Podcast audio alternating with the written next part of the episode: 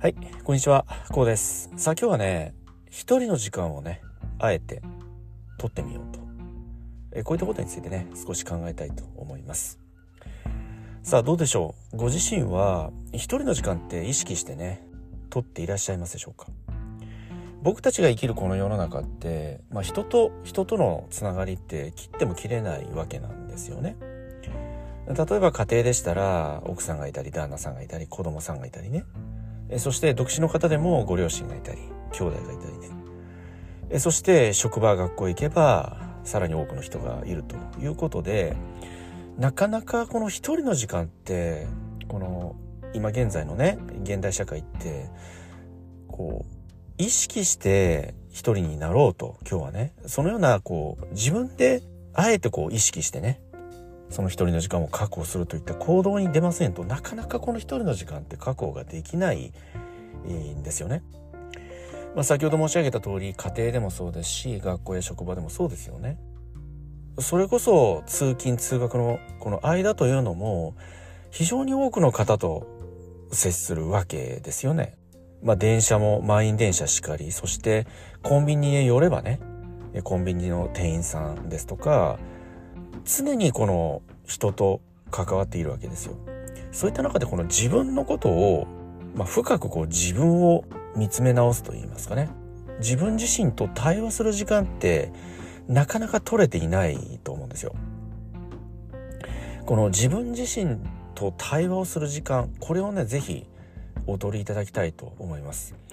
この自分自身と対話する時間って非常に大切で、日々のお仕事だったり、まあ、勉強もそうですけれどもね、様々なことに、まあ、ある意味僕たちの人生って暴殺されてしまっているわけですよ。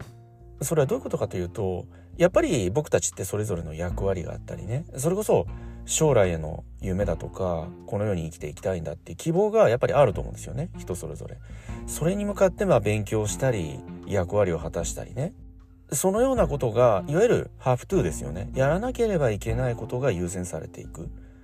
そして、僕たち人間が一日に集中できる時間って当然決まっているわけですよね。集中してその一つのことに対して取り組める時間って、もうこれ限りがあるわけですよ。そうしますと、疲れて家に帰ってきたと。あとは風呂に入って寝るだけと。このようなある意味ルーティン作業のようなね日々になってしまいがちなのではないでしょうか。そういった中であえてね自分の時間一人になる時間というものを意識して取っていく。そうしますと自分と対話することができるわけなんですよ。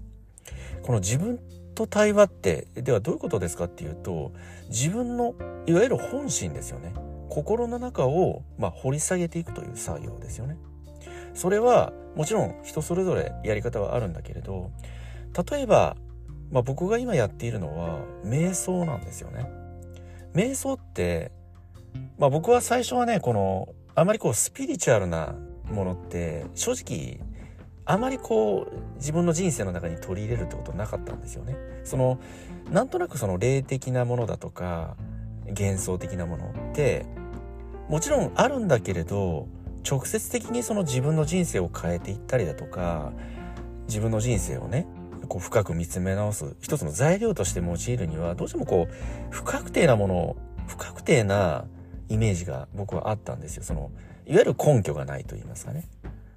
うん、それでもこの瞑想って、まあ、ある書籍を読んでその書籍に瞑想の勧めがあったんですよね。そして実践してみたところなんとなくねああ、なるほどと、腑に落ちる部分があったんですよね。それどういうことかというと、まあ、そのね、書籍によりますとね、その、瞑想って、まあ、イメージをしますと、まあ、コップの水、ありますよね。コップに、まあ、水をこう、いわゆるその泥水ですよね。コップの中に、その泥水を、まあ、満たすと。え、そして、そのコップをこう揺すると当然濁りますよね。そしてそのコップに棒を入れてね、くるくるっとかき混ぜると、当然さらに濁ってくるわけじゃないですか。えそしてそのコップを平らな場所にね、コトンとこう置くわけですよね。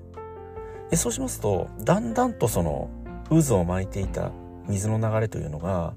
止まってきますよね。ゆっくりとしてきますでそして最終的にはその泥とね水がなんとなくこう分離してきますよね。でそして最後には水と泥が完全にこう2つに分かれますよね。まさにそのイメージなんですよ。そしてその泥と水を深く凝視すると言いますかね。深く見つめ直すことによって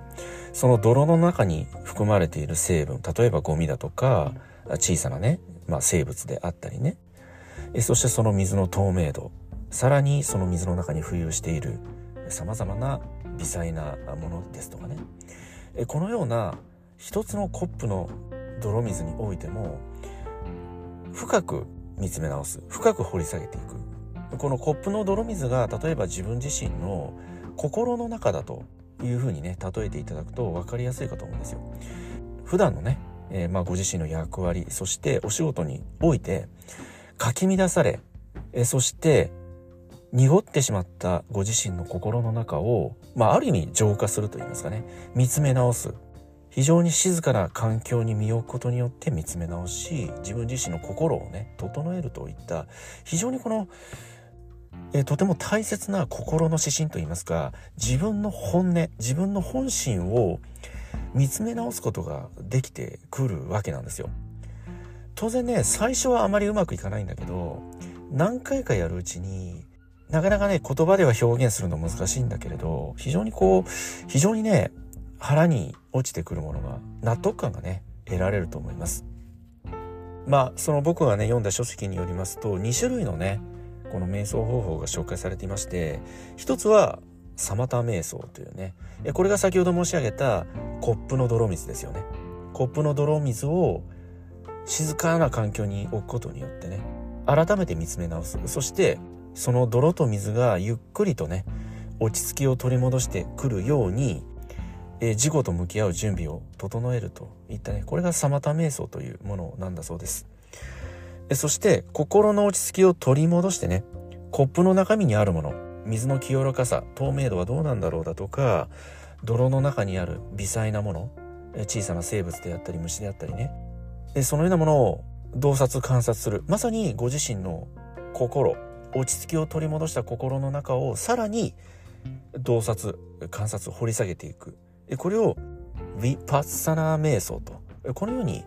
呼ぶんだそうです。まあ、この瞑想というものは心の落ち着きを取り戻してねそして自己と向き合い合う、え心の声と対話するこのような作業になってきます。まあこれね是非ねこの瞑想なんですけどその例えば寝る前だとか朝目覚めた時でもいいと思うんですよね。ちなみに僕はね寝る前にやるんですよね。この瞑想をね。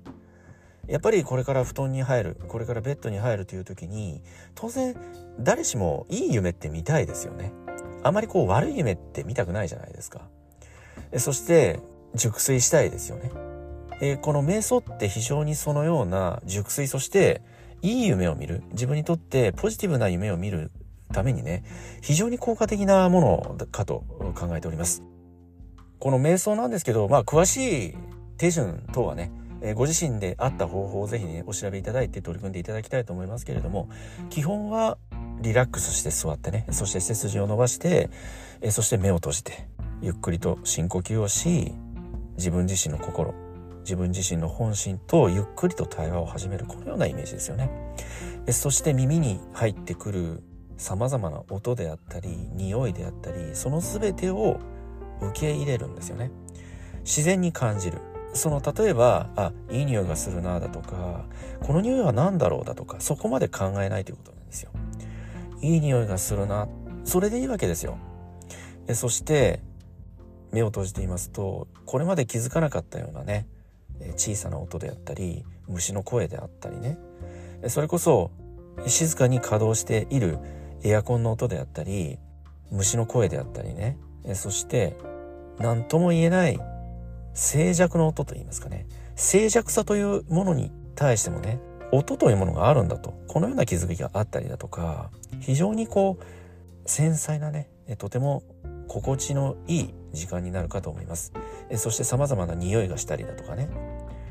その匂いがするにしても例えばいい匂いがするなだとかあると思うんですよ。それでもその、その匂いのもとを探求しない。その匂いのもとを追求しない。うん。その、瞑想のもう一つの目的って、執着を手放すということでもあるんですよね。例えば、夜でしたら当然静かかと思うんですけど、例えば瞑想をしてる時にね、工事現場の音がしだしたと言った時でも、うるさいだとか、それって執着なんですよね。自分自身にとって今瞑想してるんだからやめてくれよだとか、なんでこのタイミングで工事始めるんだとか、このようにその執着心が入るわけなんですよね。静かな空間を求めると。そうではなくて、その全てを受け入れる。例えば工事の音が始まったとしてもね、あ、工事の音が始まったんだな。あ、どこかで工事が始まったんだな。それでいいわけですよ。その全てを受け入れていく。その、あまりね、に、うるさいのが苦手な方でしたら、やっぱりね、夜寝る前がね、おすすめかと思います。このように、自分自身で自分自身を見つめ直す、自分と対話する時間というのをね、ぜひお持ちいただきたいと思います。そして、その瞑想のみならずね、一人で静かな時間を持つ、読書を楽しむですとか、まあ、それこそパソコンを開いてブログを書くだとか、調べ物をするだとかね、様々なことってあると思うんですよね。その一人で楽しめる方法ってね。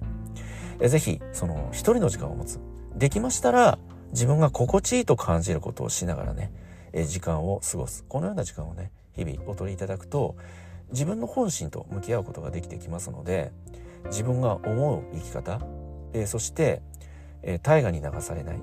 他人が言うからだとか、世の中の流れがこうだからだとか、そのような大河に流されない、自分の軸がどしっとしたね、ご自身が出来上がってくると。ゆっくりとね、形成されてくると。このようにね、考えております。この一人の時間を持つというね、非常に、まあ、重要な時間。ぜひね、日々の中に、たとえ5分でも10分でもね、少しずつでも結構なのでね、お取りいただきたいと、このように考えております。そして瞑想、興味お持ちいただいた方はね、ぜひこの瞑想の方もね、お取り組みいただいてはいかがでしょうか。心が整ってまいります。はい、今日はね、この辺りで終わりにしたいと思います。今回の内容が何らかの気づきやヒントになればね、大変幸いと考えております。ではまたお会いいたしましょう。ありがとうございました。